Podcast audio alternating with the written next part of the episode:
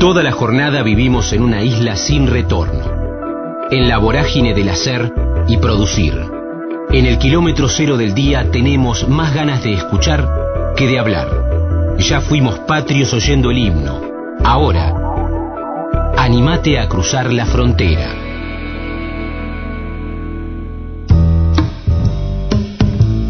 Rudy Chernikov, el señor del baño, tira la cadena. Amigo Bicho, Lógica, Víctor Hugo y el Pupi Zanetti, Sociología en la Uva, Piano y Canto, Augusto Fernández, La Fiaca, Lito Cruz y Federico Lupi, El humorismo de la tierra del Papa. Estamos en la frontera, aquí en el aire de Radio Universidad, en AM 1390, hacia la provincia de Buenos Aires. También estamos hacia todo el mundo a través de la web, en el www.radiouniversidad.unlp.edu.ar, porque sentimos la radio. Vamos en esta octava temporada coleccionando charlas. Qué placer saludarlo. Nunca, nunca hablamos con él, ¿eh? y estuvo en el final, bueno, parte de enero, queda la función del 3 de febrero en la terraza de la queridísima sala del Teatro El Picadero en la Ciudad Autónoma de Buenos Aires. Estoy hablando de Rudy Chernikov, que ustedes lo van a poder disfrutar. Ahora le voy a preguntar a Rudy si queda algo más después del 3 o cómo sigue con su clásico El Señor del Baño, en este caso tira la cadena. Rudy, ¿cómo estás? Damián en Radio Universidad, ¿cómo andamos? Hola Damián, mucho gusto y saludo a la gente de Radio Universidad. Bueno, sabes que es un año muy especial para nosotros. El 5 de abril cumplimos 100 años con la radio. Muy bien, muy bien. Sí, sí. Muy bien. Este, yo conocí, inclusive, hay un teatro de la universidad también. Sí, claro, claro, el teatro, el teatro de la universidad que hace mucho tiempo tienen la obra La Nona, ese clásico, es incunable. Así es, así es. Yo conozco al director, me parece gente fantástica, gente fantástica. Además, yo tengo un vínculo con La Plata muy fuerte porque em, eh, uno de, uno de, digo, graciosamente, uno de mis suegros ha sido un gran director de teatro de La Plata, tal vez el más importante que se llamaba Roberto Conte. Claro. Bueno, Roberto fue suegro mío durante muchos años, hasta que estuve casado con su hija, pero después seguimos teniendo un vínculo, una persona maravillosa y un tipo de un talento descomunal. Qué bueno, Rudy, o sea, lo primero que te surge es esta relación con la familia política. Y si te pregunto... No, no, lo primero que me surge es todavía peor con la plata. Em, este sábado que viene, en la terraza del Teatro El Picadero, yo hago El Señor del Baño tira la cadena, pero la función va a estar dedicada a un hombre de La Plata, Berizo y toda esa zona, que es nada más ni nada menos que mi amigo hermano Lito Cruz. Claro.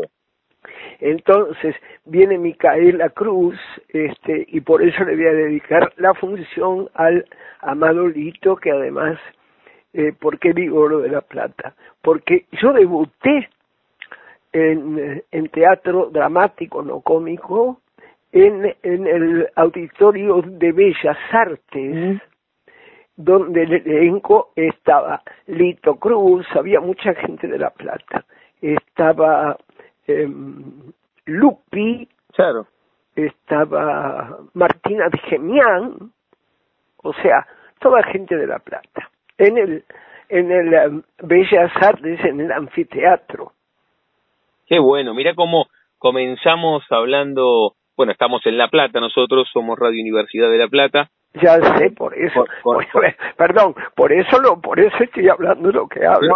si no la gente, si no la gente va a decir, creo que esta loca se volvió loco. No, no, comenzamos por eso, pero qué bueno, siempre está bueno hacer el anclaje con el lugar geográfico del cual estamos hablando. Le digo así es, a Rudy que decía recién Rudy, bueno, queda la función del próximo 3 de febrero en la terraza del Teatro Picadero para ver el señor del baño tira la cadena, pero estuviste el 20 y el 27 ahí y, te pregunto cómo fueron estas dos funciones. Yo decía en el Teatro Picadero que es un lugar sensacional, uno se mete por el por el pasaje Dijépolo y ya va sintiendo una atmósfera especial, una atmósfera de arte. Para que la gente lo ubique, esto queda en Corrientes y Río Bamba a media cuadra. Es un pasaje, es un teatro amado por mí y en la terraza, por supuesto, está más lindo porque con este calor, eh, eh, bajo las estrellas, como, como digo yo, cagarse de risa bajo las estrellas tiene otro precio. Qué maravilla. ¿Cómo fueron estas funciones? Fueron excelentes, la verdad, fueron excelentísimas. Además tuve gente, amigos del alma, importante gente del espectáculo que vino.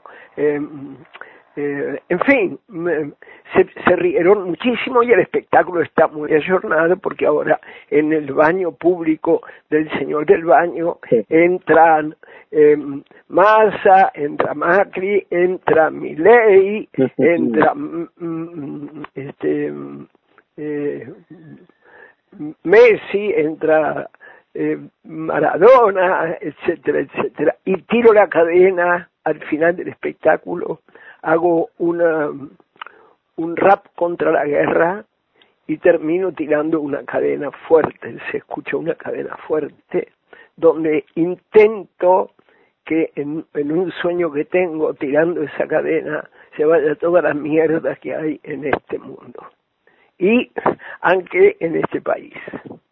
Qué bueno, qué bueno. E imagino que ese ese final explota en aplauso porque Sí, explotan aplausos, sí, sí, sí, sí, sí, explotan aplausos, sí, sí. La verdad, sí. La gente se ríe muchísimo durante todo el espectáculo y termina, este, eh, mm, es muy fuerte lo que me pasa a mí con el espectáculo, es, parece escrito hoy a la mañana. Parece escrito, o sea, afortunadamente para, para mi laburo, parece escrito hoy a la mañana y lamentablemente para el mundo parece escrito hoy a la mañana. Claro, ¿y lo, y lo escribiste cuándo? Yo lo escribí hace con Daniel Dátola, este, lo escribimos hace 30 y en el año, lo, lo estrenamos en el 85 y después lo hice en francés en Francia, que se llamaba Monsieur Pipi, lo hice en italiano en Italia, que se llamaba El Señor del Gabinetto, lo hice en Brasil, que se llamaba Un Señor de Bañeiro, este, lo hice en 11 países. Interesante, Rubí, eso, porque a veces eh, es difícil con la idiosincrasia del país traspolar un texto de un lugar a otro. Y vos lo, lo llevaste a 11 países diferentes a este El Señor del Baño. Lo que pasa es que el baño o el mm. baño público es un tema universal, o sea, la gente hace lo mismo en todos los países del mundo, tiene la misma dificultad, tiene el mismo tabú, o sea, hay un tabú de que la gente no habla de lo que le pasa en el baño, siendo un lugar siendo la actividad que más veces hace un ser humano durante su vida. Mira vos. O sea, siendo la actividad que más practica, es la que menos habla, por lo menos en relación a lo que la practica. Mira vos, mira, que, que... O sea, la para, para decirte lo más claro, la gente puede contar un asesinato con la mayor o un femicidio con la mayor naturalidad y no, no pueden decir caca. Sí. Qué bárbaro eso. Y, y, y, después de tantos años, eh, ensayás una Sí, sí, no, una, una ah. respuesta a por qué después de tantos años haciendo el espectáculo entendés que al ser la actividad que más desarrollamos, ¿por qué tenemos tanto tabú al hablar de, del ir al baño? No tengo idea. O sea, la verdad, no tengo idea. Este, lo que sí me acuerdo es que cuando uno de los primeros años del espectáculo me compraron una función entera, mm. la Asociación de Psicólogos Mm. Porque decían que en el espectáculo yo también hablaba metafóricamente de la mierda retenida, de la mierda no dicha, de la mierda de eso. No, claro, O sea, la metáfora del espectáculo, o sea, la gente se ríe, pero la metáfora del espectáculo es que cuando vas al baño haces lo peor que tenés, pero después tiras la cadena, y cómo puede ser que los seres humanos hagamos tal cantidad de cagadas y no seamos capaces de tirar la cadena. Y empiezo a nombrar desigualdad, racismo, violencia, corrupción, este, femicidio, eh, eh, bueno, es interminable. Estamos disfrutando la charla con Rudy Chernikov, con un disparador, con una excusa, y es que va a desarrollar este próximo sábado 3 de febrero en la terraza del Teatro Picadero, en la Ciudad Autónoma de Buenos Aires, que queda en Corrientes y Riobamba, ahí en el pasadizo, en el pasaje Villépolo, ustedes sacan las entradas por PlateaNet y ven este El Señor del Baño tira la cadena, lo decía recién Rudy, lo estrenaron en el 85 con la pluma de él y de Daniel Dátola y lo desarrollaron en 11 países. De hecho, el otro día te cuento, Rudy, con esto de, las redes, que vos te metiste hace poco en Instagram, de hecho lo vi ahí, que estuvo Daniel Dátola viéndote y ahí me enteré que, que estabas con el espectáculo. Claro, eh, eh, estuvo él con Lola Berté, que es una actriz deliciosa, deliciosa, que vino a ver el espectáculo también. Vino, vino el Dani, sí, sí. Daniel, además conté la historia de cómo fue, porque Daniel, cuando escribió conmigo, él no era autor de teatro, era un periodista fantástico, pero, pero no era autor de teatro. Y a mí me gustó tanto una nota que me hizo para La Razón en aquel tiempo, a propósito de, eh, yo hacía La Fiaca en Mar del Plata, la obra La Fiaca, y este, que lo llamé y le dije, vení, ayúdame a escribir y escribimos juntos El Señor del Baño. Y ahora El Señor del Baño tira la cadena. Muy bien. Eh, decía en el comienzo, Rudy, el 20 y el 27 estuviste de enero en la terraza del Picadero, repetís el... Y este, y el 3 hago otra función, después habrá 16 y 17 en un centro cultural muy lindo que hay en Villa Porredón, en la, en la capital, que se llama El Alambique, que es un hermoso lugar. Buenísimo, eh, siempre lo nombra, siempre nombra Víctor Hugo que va a haber espectáculos ahí. Exactamente, exactamente. Bueno. Este, además, Víctor Hugo tiene bastante que ver con el éxito del Señor del Baño. A ver, contá, por qué. Cuando lo estrené, él vino a la función de estreno para la prensa y él, eh, Betty Elizalde y, este, y tres o cuatro periodistas más, les gustó tanto el espectáculo que empezaron a hablar del espectáculo. Y en un momento, Víctor Hugo, que además Em, me ha hecho notas en París desde un teléfono público en, en la Piazza Navona, me ha hecho notas en Italia, en, en la Piazza Navona, en París, en el Arco de Triunfo, etcétera. Resulta que él le gustó tanto el espectáculo que durante el relato de los partidos metía bocadillos del señor del baño. Qué maravilla, esta parte no la conocía. Durante el relato metía Así, así es, así es, así es, así fue, así fue. Este, yo lo quiero mucho y lo admiro mucho, por supuesto. Qué grande. La charla con Rudy Chernikov tienen el próximo 3 de febrero para verlo en la terraza de El Picadero, el señor del baño tira la cadena, y dijo recién el 16 y el 17 en el Alambique lo van a poder disfrutar. Después tenés, tenés en el horizonte no tan próximo un itinerario más largo en el año, Rudy, ¿qué, qué seguís haciendo? No, yo me diría, em, yo en general laburo mucho por afuera, así que es probable que labure en Italia algún espectáculo en italiano que se llama El humorismo de las tierras del Papa. que lo hice hace poco en Milán, en el restaurante, eh, tiene un restaurante maravilloso en Milán, el Pupi Zanetti. y me, me, presentó el Pupi Zanetti, toma pavo. Yo que soy futbolero enfermo, este, yo siempre digo que yo no sé si soy actor o un exjugador. Mirá, mirá cuánta, igual cuánta ligazón con el fútbol. Víctor Hugo, el Pupi Zanetti, muchísimo. No, no, total, no. Además, yo he jugado al fútbol mucho en el equipo de actores. Mi hijo mayor es de Alemania, este, jugó en Argentino Junior con el Bocha Batista, con Diego Caña, etcétera. Y soy muy, muy fana del fútbol. Muy, muy fana. Es más, teniendo que ver con La Plata, he tenido muy buen vínculo con el doctor Madero Mira vos. Así es.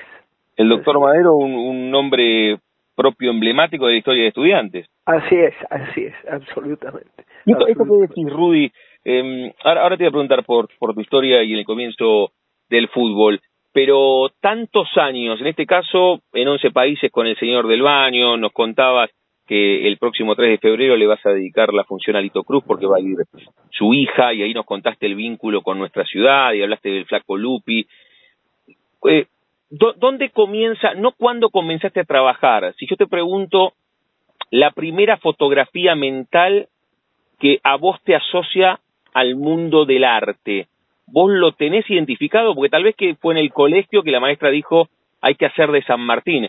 ¿Dónde se te despierta el bichito del arte? ¿A vos lo tenés claro? Eh, el bichito, o sea, yo desde chico siempre me gustó el teatro, el coso, la música, yo toco el piano, etcétera, etcétera, canto. Eh, pero yo estudiaba sociología. Yo era un aventajado estudiante de sociología en la UBA. Y cuando estaba en tercer año, un amigo mío que jugaba al fútbol conmigo me dijo, che, ¿me acompañás a una clase de teatro? Yo le dije, ¿hay buenas minas? Me dijo, sí, hay buenas minas. Y yo fui a la clase de teatro. Había buenas minas, pero el profesor, que después me enteré que era maestro de maestros, en un momento me dice, faltaba uno para una improvisación, me dice, ¿usted quiere? Digo, sí. Y yo sentí, no como místico, sentí objetivamente que eso que yo sentía era lo que yo quería hacer en mi vida, lo sentí claramente. A partir de ahí seguí estudiando con este maestro que era nada más ni nada menos que Augusto Fernández. Y en mi grupo estaba Lito Cruz, Pepe Novoa, Lupi, Cristina Vanegas, Adriana Eisenberg, en fin, una, bueno, ¿qué, te voy a decir? Una selección. Claro, entonces seguí dos años estudiando sociología y teatro. Al poco tiempo estrené en el, en el Anfiteatro de Bellas Artes una obra que dirigía Augusto Fernández y a partir de ahí siempre me dediqué a esto. Nunca hice otra cosa. No me gusta hacer otra cosa. Pude criar hijos, este, etcétera, etcétera. Para, y esta, esta historia siempre sucede así y tu amigo que fue a estudiar teatro, ¿siguió estudiando teatro o hizo otra cosa? No, no, dejó, dejó, dejó.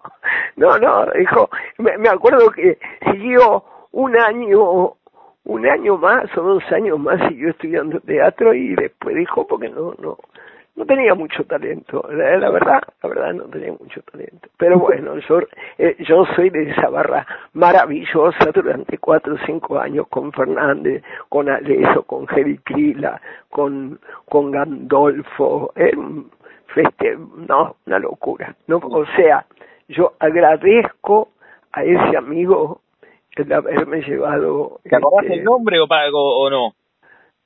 Le decíamos bicho Bicho. Bicho. Mira vos. Le decíamos bicho. ese tipo, Rudy, ese tipo cambió tu vida sin, sin proponérselo. Absolutamente. Y el otro que cambió mi vida fue Fernández, obviamente. Claro. Con, con Augusto seguí estudiando mucho, después este me dirigió, después lo encontré en España, en fin, este gran admiración por él. ¿Y sociología, Rudy, seguiste No, sociología no, no se me ocurrió. Ya tenía 17 materias, me faltaban 11, pero no, no, la verdad no, aunque tengo un recuerdo hermosísimo de la facu, de la militancia, era muy linda, además me iba bien, pero bueno, el, este, el teatro me ganó por, pero ganó por goleada.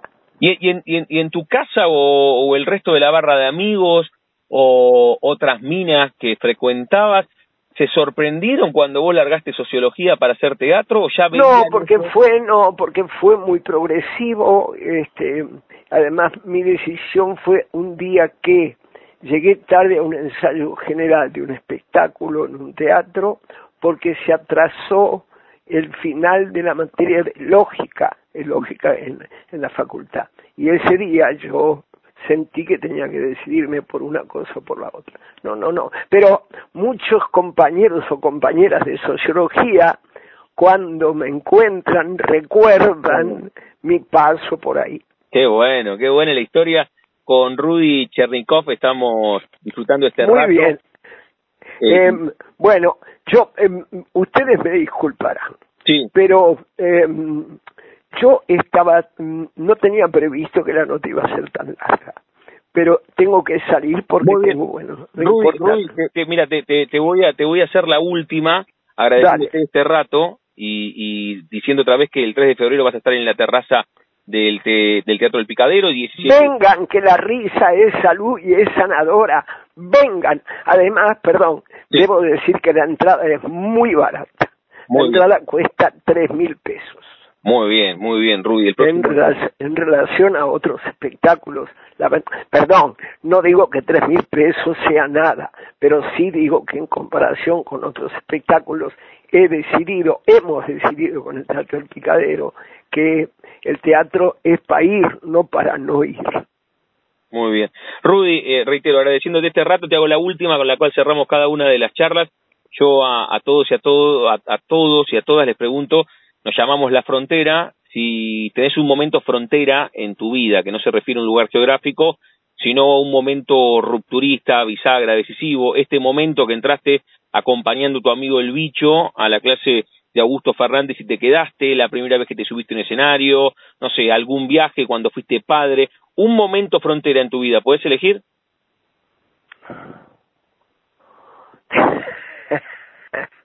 Hola, hola. No, tengo muchos, tengo muchos. Perdón, perdón, me están llamando. Tengo muchos. Este, les mando un abrazo grande porque en este momento, este, tengo que salir. Muy bien, muy bien, Rudy, pero tenés muchos momentos fronteras. Y el 3 estás ahí en el picadero. Te mando un abrazo grande. Abrazo enorme. Chao. Chau, chau. Convencidos de que cada persona tiene una historia para contar. La Frontera. Coleccionamos charlas en el aire radiofónico. Sebastián Dartallete, Wonderboy, Escuela de Teatro, Amistad, Microteatro, Maldonado, Uruguay, La Ratonera Cultural, Café Central, Pareja, Gastronomía, Docencia, Carlos March y Alicia Zanca, Futsal, River, Selección Sub-20, FAFU. Estamos en la frontera, aquí en el aire de Radio Universidad, en AM 1390, hacia la provincia de Buenos Aires. También estamos hacia todo el mundo a través de la web en el www.radiouniversidad.unlp.edu.ar porque sentimos la radio. También encuentran cada una de nuestras historias, de nuestras charlas, de nuestras entrevistas, de nuestras fronteras, justamente en La Frontera Universidad, en nuestro canal de Spotify, transitando en este mes de febrero el octavo año, la octava temporada, en el año donde la radio cumple 100, el próximo 5 de abril. Vamos a hablar de un reestreno que se va a dar este domingo 4 de febrero en el NUM Teatro, que queda en Juan Ramírez de Velasco 419, en la ciudad autónoma de Buenos Aires. Wonderboy o Bonderboy, el videojuego que tenemos todos los que eh, ahí estamos cerca de los 40 o un poco más.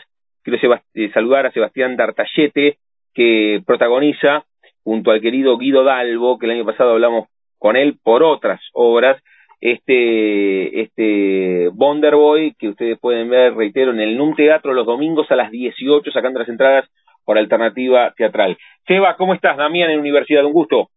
Hola Dami, ¿cómo estás? Buenas tardes. Gracias por, por el espacio. No, gracias a vos por, por este rato. Ya es muy interesante cuando uno dice reestreno, porque lo que significa eso que la primera temporada anduvo bien y que se movió y eso es una alegría en este tiempo. Sí, exacto. Fue una primera temporada muy buena, con, con mucho público, con una devolución también de, de, de la gente muy linda, muy bella. Tuvimos la suerte también de que nominaron a Guido. Sí. Eh, entonces, nada, eh, de, eh, sentimos que el espectáculo se mereció una segunda vuelta. cambiamos de sala, eso sí, nosotros estuvimos en el patio de actores el año pasado, ahora vamos a, a NUM, ¿sí? al Teatro NUM, que es Ramírez de Velasco 419, pero vamos a estar el mismo día, domingos a las 18 horas, a partir del domingo que viene, con lo cual la cábala se mantiene, el día y el horario lo mantenemos. Qué loco eso que se da y está bueno que le pongas resaltador. A veces cuando hablo con, directores o con directoras y que les pregunto cuando hay un cambio de sala, porque justamente cada sala tiene un público cautivo, qué sé yo, público del barrio, y también hay ideas particulares, gente que decide o vincula a el teatro al viernes o al sábado de la noche, o personas que quieren cambiar con esto del abismo del, del domingo a la tardecita y canjean eso por ir a disfrutar del teatro. Así que está bueno que le ponga resaltador, ¿no? Sí, nosotros cómo funcionó el domingo a las seis de la tarde y también esto uno lo va descubriendo, ¿no? Eh, descubrimos que el espectáculo realmente funcionaba en ese horario, decidimos, bueno, tratemos de conservar el mismo día y el mismo horario eh, y sigamos por esa línea. Por suerte conseguimos una sala divina, que es NUM, y, y que estamos muy contentos y que encima, por supuesto que las puestas generalmente se ven modificadas cuando, cuando uno cambia el espacio eh, en base a los ensayos que venimos teniendo, la obra ha crecido un montón encima, es un espacio mucho más íntimo. Eh, Wonderboy lo que cuenta, eh, porque tiene que ver con esto de la intimidad, cuenta la historia de un, pibe que soy yo, que eh, bueno, vive con su novia, él es de Capital, pero vive en Pinamar actualmente. Ellos tienen el objetivo de abrir un bar temático mm, de fichines, ¿no? Estos noventosos que jugábamos nosotros. Eh, y falta esta máquina, les falta conseguir la de Wonderboy. Entonces descubren que en un pueblito alejado, que no se especifica cuál es, eh, hay un señor en un bar que vende esa máquina usada, ¿no?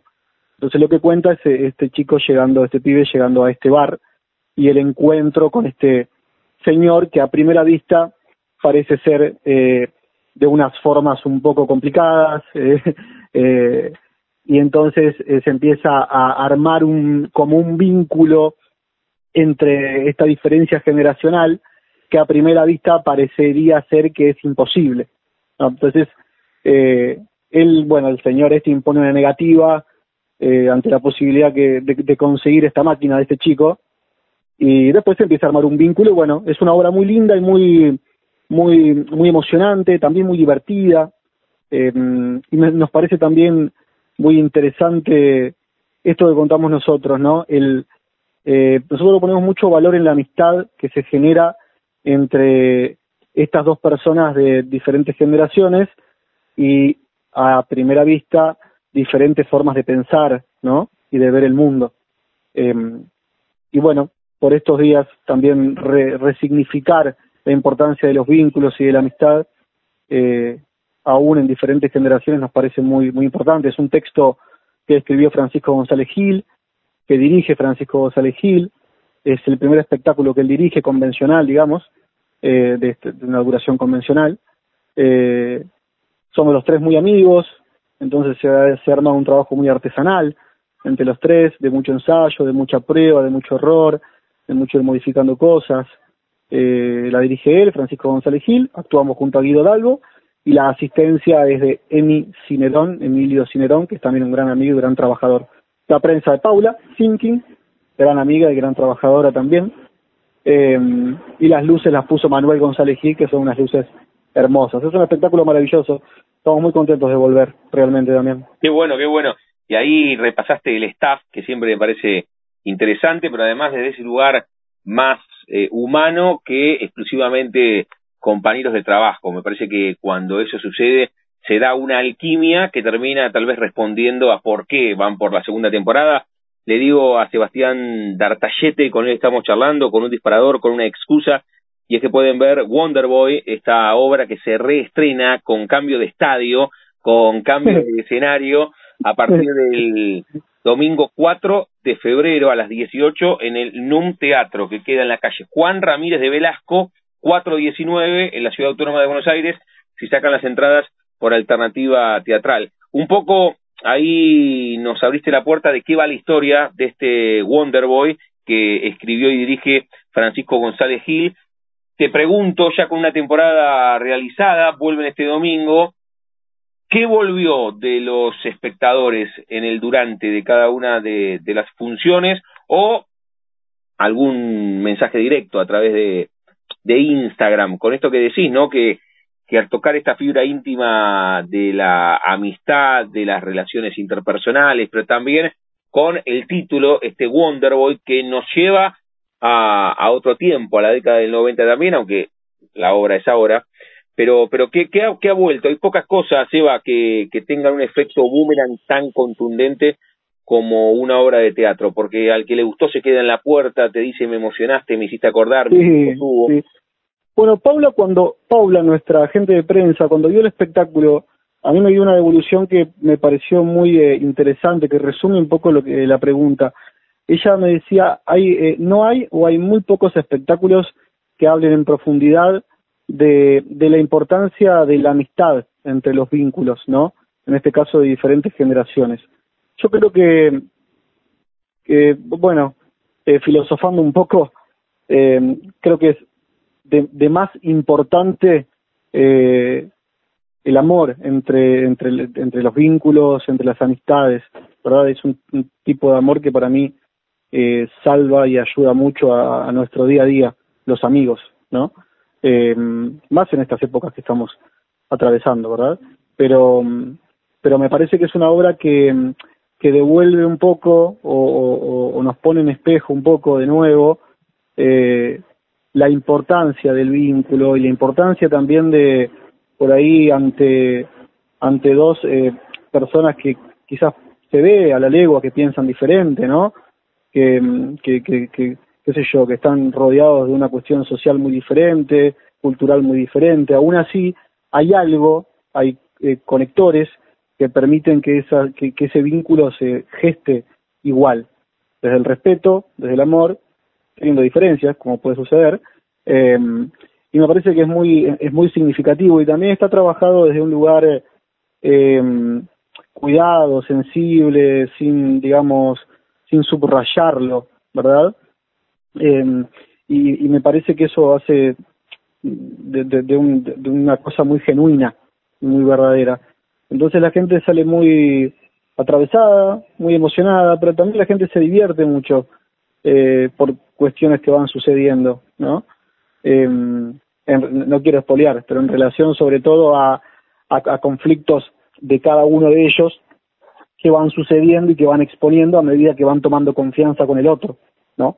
Sí. Eh, y eso, eso me parece que es un poco eh, lo importante, un poco no, me parece que es lo verdaderamente importante de la obra, eh, la forma en que se cuenta, cómo se puede generar un vínculo eh, y la importancia también de la amistad aún pensando cosas diferentes, ¿no? Seba, ¿cómo, eh, ¿cómo nace este, este eh, Wonder Boy? Porque dijiste que tenías amistad con Guido, con Francisco, sí. y ¿cómo, ¿cómo nace? Porque hoy la obra está consolidada, están a punto de reestrenar, cambio, cambio de teatro, pero ¿cómo nace? ¿Te llama Francisco a vos? Surgió en una charla una noche comiendo un asado, estaban los tres y dijeron, che, hagamos algo. Más o menos, no, no, no es así, nosotros ya con los dos ya hemos trabajado mucho en diferentes cosas. Sí. Espectáculos convencionales, microteatro, un montón de cosas. Somos realmente muy amigos, eh, vacaciones de por medio, familias de por medio, muy amigos.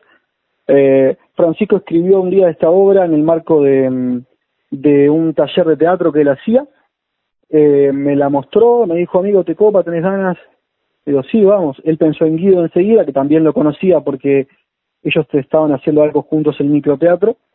Eh, ¿Quieren hacer la voz y Guido? Me dijo. Le digo, sí, nos juntamos un día a tomar un café, la leímos juntos, nos encantó el proyecto eh, y empezamos a trabajar en la sala que tiene él, junto con su familia en su casa. Entonces eso nos dio la posibilidad de trabajar, digamos, sin estar corriendo. Entonces, empezamos a hacer un trabajo, bueno, de mesa, de probar, por eso yo te decía que hicimos mucha prueba y error, de modificar eh, eh, cosas relacionadas al texto, ¿verdad? Ideas que nos iban surgiendo a los tres. Eh, la posibilidad de tra trabajar con amigos te da esa posibilidad de poder charlar las cosas eh, e ir modificando también. Entonces, surgió así, muy, como surgió muy, muy, muy de forma artesanal mm. y muy y muy desde, desde el amor también, ¿no? Y es paradójico que estaba, te estaba hablando de la importancia de los vínculos entre amigos y nosotros tres realmente somos muy amigos, casi familia, y, y contamos eso en la obra, ¿no? Entonces, ahora como, como resultado me parece importante. Estamos charlando con Sebastián D'Artallete, con un disparador, con una excusa, y es que este próximo domingo 4 de febrero reestrenan la obra Wonderboy. La van a hacer en el NUM Teatro los domingos a las 6 de la tarde. Sacan las entradas por alternativa teatral. NUM Teatro queda en Juan Ramírez de Velasco 419 los domingos a las 18. Reponen una obra que hicieron en el patio de actores todo el 2023. Seba, ¿qué, qué más tiene este 2024 proyectándolo? Vos lo dijiste, muy, muy complejo. Si hay un grupo castigado, como pasó en la pandemia, también es el grupo de los actores, de los músicos, bueno, pero más allá de eso, además de Wonderboy, ¿qué tiene proyectado laboralmente este 2024? Eh, bueno, sí, es un año eh, de, lucha, ¿no? Sí. De, ponerle el pecho y de, sobre todo de lucha, ¿no? De seguir defendiendo y tratar de seguir defendiendo la, la importancia del arte y de la cultura en, en, no solo en nuestra sociedad, en las sociedades, ¿no?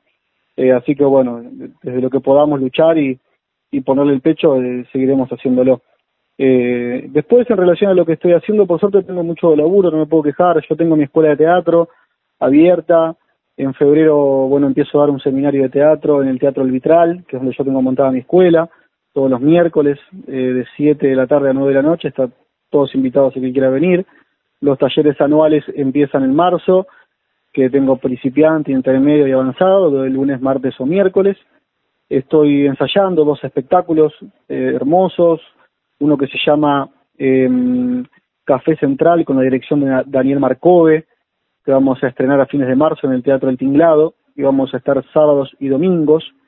Eh, estoy ensayando también un espectáculo que se llama Pareja, con la dirección de Eduardo Lamoglia, en el que también trabaja Guido, Guido Dalbo.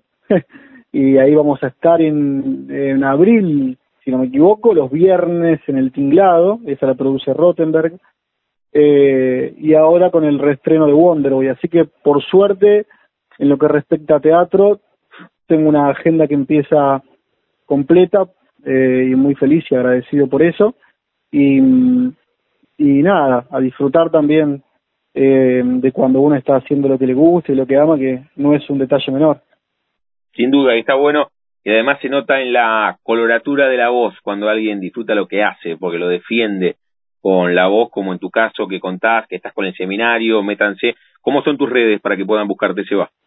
Mi Instagram es arroba Seba Dartallete. ¿Cómo suena? ¿Cómo suena? Sí, me parece más difícil de lo que es. Seba Dartallete. Muy bien. ahí puedo pasar la información de quien quiera y, y bueno, nada, eh, los, talleres por suerte funcionan ya hace un par de años y, y también funcionan bien. Seba, ¿dónde, ¿dónde nace tu vínculo, ya que hablábamos recién, dónde nace tu vínculo con el arte? ¿Dónde identificás que, si es que se dio así, un momento iniciático, no cuando comenzaste a trabajar, sino... No, lo tengo... Vos, vos haciendo de San Martín en el colegio o escribiendo una poesía cuando tenías 10, qué sé yo. Bueno, paradójicamente yo en el colegio era muy vergonzoso, ¿sí? Después, ahora que tocas el tema poesía, lo único que yo hice relacionado al arte eh, en mi etapa de adolescente fue escribir. Yo escribía poesías. Después relacionado al teatro, no. Yo soy uruguayo, me vine para acá en el 2006. Yo jugaba al fútbol, de hecho, y me vine a jugar al fútbol acá, al fútbol de salón. Vine acá a hacer una prueba en River, quedé. Eh, y paradójicamente, de mucha casualidad, empecé a estudiar teatro porque yo trabajaba en, gastronomía en ese momento y atendiendo a una mesa, eh, fui a tomar un curso a un lugar, eh, me enamoré del teatro, de pura casualidad, también, de pura casualidad, eh, y ahí me acuerdo que mi primer profesor fue Carlos March, aquí en, en Buenos Aires, ¿no? Después ya pasé a la escuela de Alicia Zanca, y yo con ella tuve la suerte de trabajar en cine, en teatro, eh, y, demás, pero mi, mi disparador fue, básicamente, yo me vine acá a jugar al fútbol eh, a los 19 años, de absoluta casualidad empecé a estudiar teatro, me encontré con el teatro porque nunca pensé que me fuese a, a interesar, ¿no? Tampoco había consumido mucho teatro cuando era chico. Eh, me enamoré, me partió la cabeza, dejé de jugar al fútbol automáticamente y le dije a mi familia, me quiero dedicar a estudiar, a formarme y, a trabajar de esto. Mira vos. O sea que también podemos pensar un poco que el teatro te encontró a vos y no al revés, ¿eh? Totalmente, sí, sí, sí, porque yo me vine para Buenos Aires a otra cosa. Yo vine a jugar al fútbol y jamás se me cruzó en la cabeza estudiar teatro, por ningún bajo ningún punto de vista. y, dijiste que viniste a jugar fútbol de salón, lo que denominamos futsal, ¿o no? El club de Maldonado, yo soy de Maldonado. Te, te, te, te, te, cortado, Seba. ¿Vos viniste a jugar al futsal entonces? Claro, yo ya en, en, Uruguay jugaba en Maldonado, que era un club deportivo Maldonado, eh, jugaba en la selección uruguaya sub-20, eh, me iba bien, yo ya me iba a ir a jugar a un club de Montevideo Nacional, por algunas cuestiones de salud, que me lastimé un pie, qué sé yo, no pude ir. Entonces me vine para acá, que yo de todas maneras tengo parte de mi familia acá en Buenos Aires. Pero también vine como a probar suerte y, a, y a hacer esta prueba en River, que yo vine recomendado por, en ese momento, quien era mi técnico de, del, del sub-20 de Uruguay. Y, y después, bueno, esto si bifurcaron, lo, lo, si bifurcaron en realidad no, porque no fueron dos caminos. el camino fue para otro lado.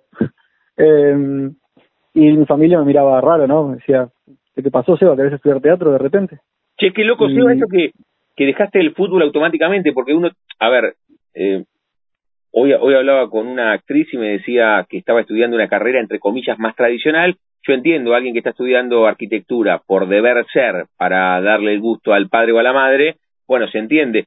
Entiendo que, que a vos el fútbol te gustaba, que era parte de tu pasión. Ahora, evidentemente, te, te, te, te golpeó en el buen sentido el teatro para dejar al margen otra pasión que era el fútbol.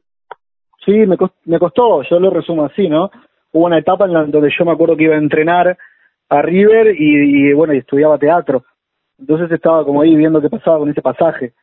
Pero la, la realidad es que yo tengo, la, yo recuerdo la sensación en el cuerpo de que cuando tomé esa clase de teatro yo dije, quiero hacer esto. Eh, y, y después puse una balanza, porque el futsal, digo, a mí me iba bien y demás, pero hoy en día el futsal es mucho más eh, profesional y creció un montón.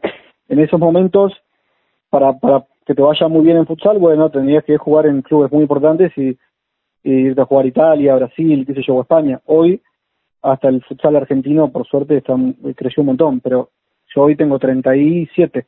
Claro. Entonces, De, esto pasaron ya casi 18 años, parece que no, pero pasó un montón. Sí, te, miraban, eh, te, miraban extraño en, tu familia, porque vos dejaste Uruguay y te viniste a la prueba River, quedaste y estabas jugando. ¿Y tus compañeros, cuando le dijiste me voy a estudiar teatro o hacer teatro, qué te dijeron?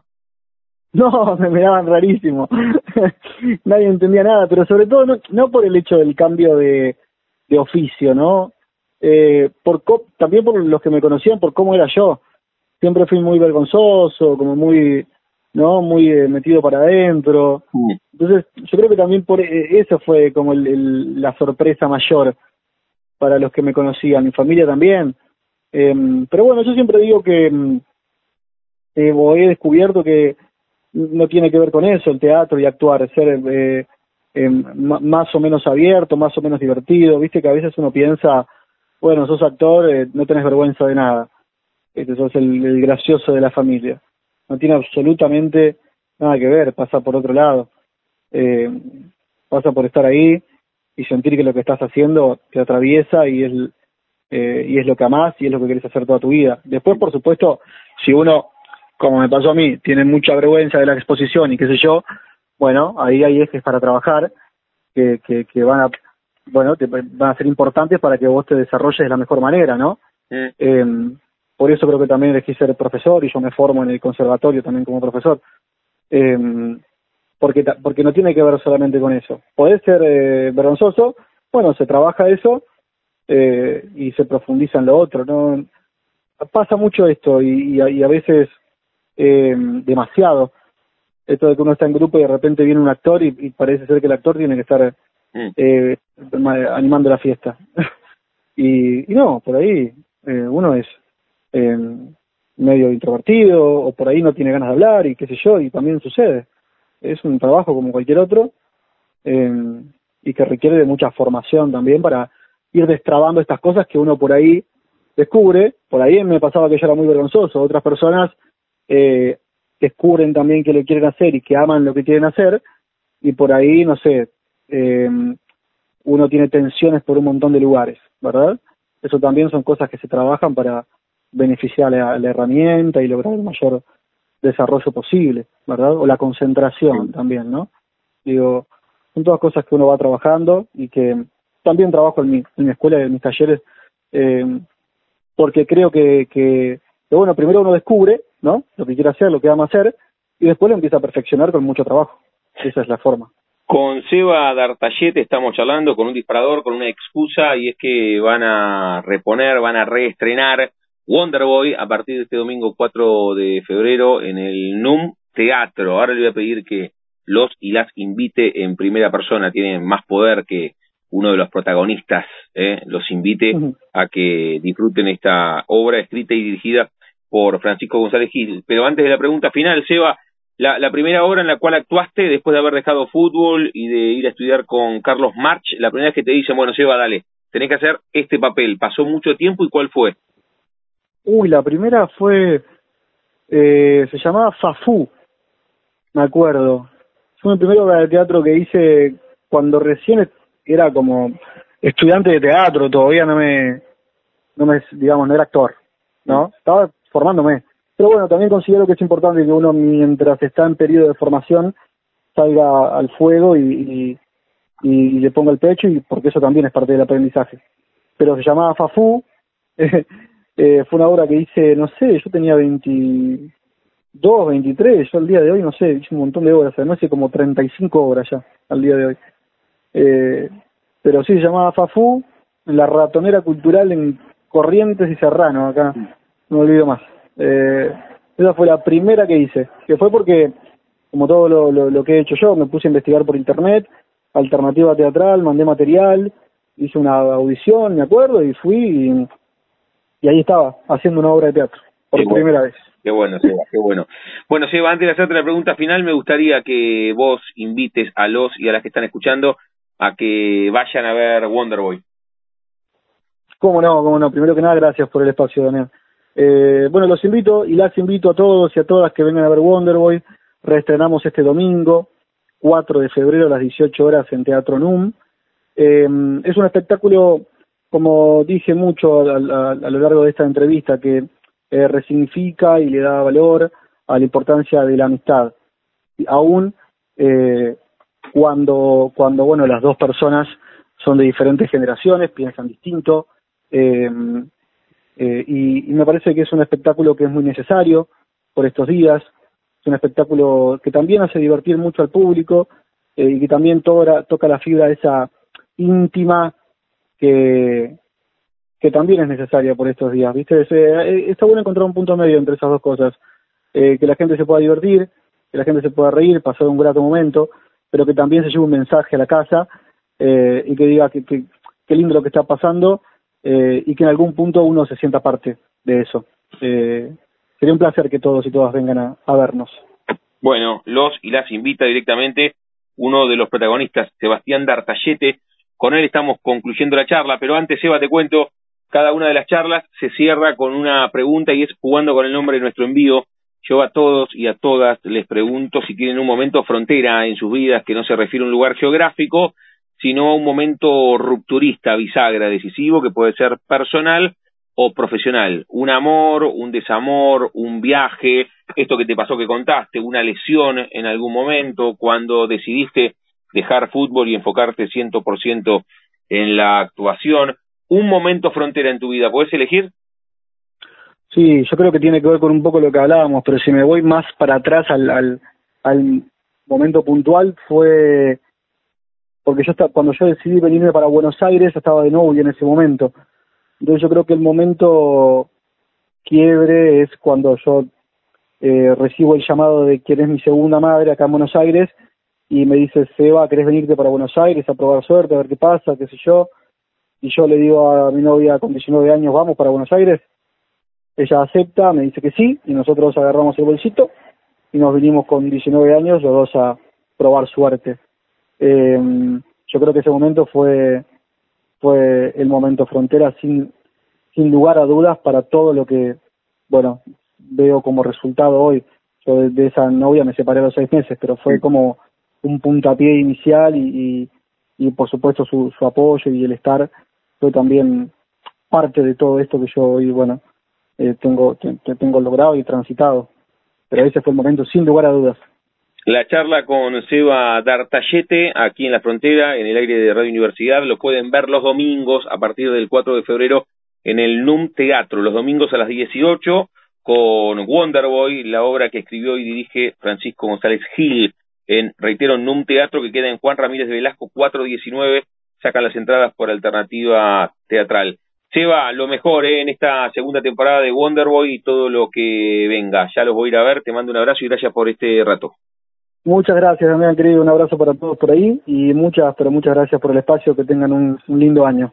Chau, chau. Chau, chau. Pasaporte en mano. Noctámbulos con la radio abajo de la almohada. Equilibristas entre el ayer y la ilusión de mañana.